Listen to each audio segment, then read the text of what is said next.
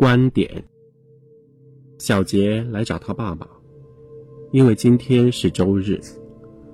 照理他爸爸不该上班，而且小杰也想确定一切都没事。小杰的爸爸不难找，因为这架巨型电脑外用自动机的工作人员都跟家人一起住在工作地点，他们自己组成一个小城市。这个小城市的人负责解决世界上所有的问题。周日接待员认得小杰，来找你爸爸吗？他说他在 L 走廊，不过他可能忙得没空见你。小杰还是想试试看。他听到有扇门后面传来嘈杂的人声，便探头进去张望。每条走廊都比工作日空旷许多，要找人很容易。他立刻看到爸爸，爸爸也看到他了。爸爸沉着一张脸，小杰马上知道他们一定有难题了。哎，小杰，爸爸说：“我恐怕没空。”爸爸的上司也在那里，他说：“好了，艾特金斯，休息一会儿吧。你在这里已经工作了九个钟头，再也不能对我们有什么贡献了。”带孩子去福利站吃点东西，吃完睡一下，然后再回来。小杰的父亲看起来却似乎不想休息，他手里握着一样仪器，小杰知道那是电流形样分析仪，但不知道它的工作原理。小杰听到万用自动机四下发出咯咯声与嗡嗡声。最后，他爸爸终于放下那具分析仪。好吧，走，小杰，我跟你去吃个汉堡。我们让这里的这些聪明人自己试着找出问题。他把手和脸洗干净，便和小杰来到福利站。父子俩叫了两克大汉堡包，还有炸薯条和苏打汽水。万用自动机仍然故障吗，爸？小杰问。嗯，他爸爸沮丧地说：“我可以告诉你，我们毫无进展。他似乎还在运作。我的意思是，我听得见声音。哦，当然，他在运作，只不过他并不是都得出正确答案。”小杰今年十三岁，四年级起就开始上电脑程序设计。有时他会痛恨这门课程。希望自己生在二十世纪，因为那时的小孩不必学这种东西。但话说回来，他偶尔有助于小杰与爸爸沟通。如果只有万用自动机知道答案，你怎么断定他并不是都得出正确答案呢？小杰又问。他爸爸耸了耸肩。接下来一分钟，小杰都在担心爸爸只会说这太难解释。就这么一语带过，不过他几乎从没这样做过。他爸爸开口了：“儿子，万用自动机的脑子和一座大型工厂一样庞大，但还是不如我们这个那么复杂。”他轻轻敲敲自己的脑袋。有些时候，万用自动机给我们一个答案，是我们自己一千年也算不出来的。但就算这样，我们的大脑灵光一闪，我们就会说：“哦，这个有问题。”然后我们会再问万用自动机一遍，结果就得到另一个不同的答案。你懂了吧？假如万用自动机正确无误，对同样的题目应该总是得到同样的答案才对。如果当我们得到两个不同的答案，就代表至少有一个是错的。而问题在于，我们怎么知道我们总能抓到万用自动机的错误呢？我们怎么知道某些错误的答案不会溜过去？我们也许会根据某个答案做出某项决策，五年后才证明它会带来惨重灾难。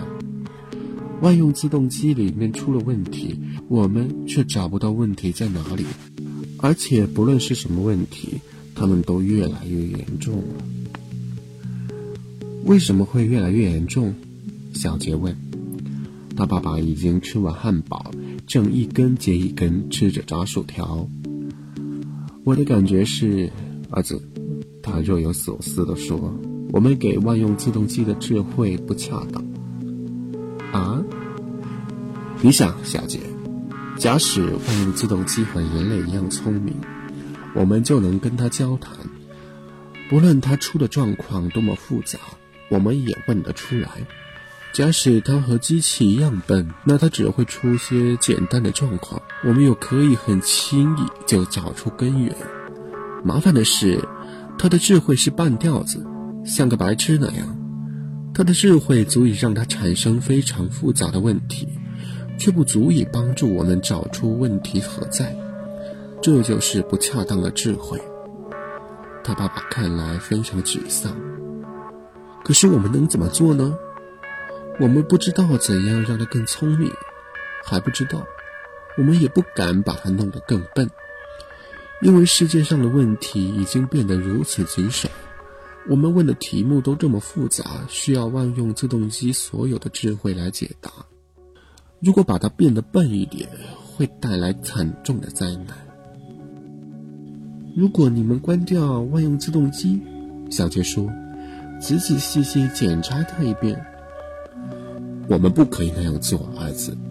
他父亲说：“万用自动机恐怕必须日日夜夜处于运作状态，一分钟也不能停。”我们的难题已经累积了一大堆。但如果万用自动机继续出错，爸，难道不会到非关机不可的地步吗？如果你们不能信任他的答案，嗯，爸爸拨弄着小杰的头发。我们会找到问题出在哪里，儿子，别担心。但他的眼睛依然透露出忧虑。好了，快点吃完，我们要走了。可是，爸，小杰不死心。我问你，如果万用自动机的智慧是半吊子，为什么就代表是白痴呢？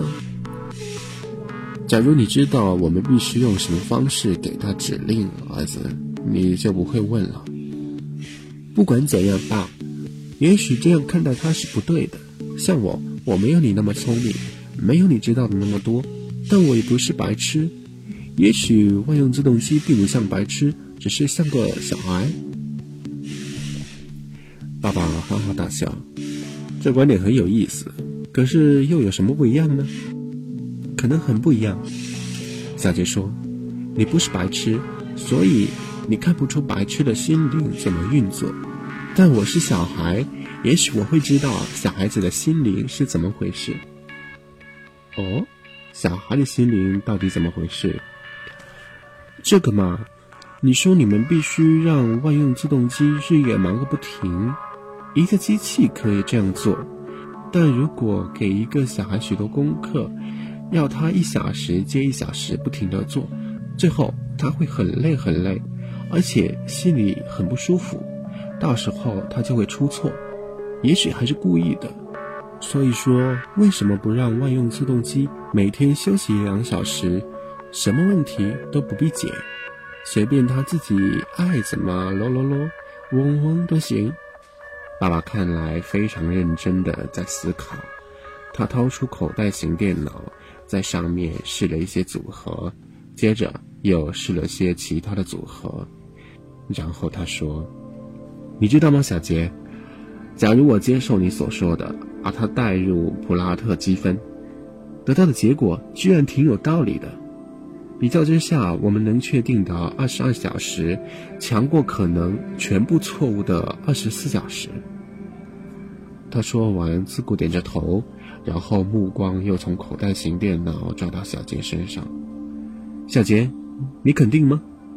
他突然这样问，仿佛小杰才是专家。小杰的确肯定，他说：“爸，小孩子一定也需要玩耍的。”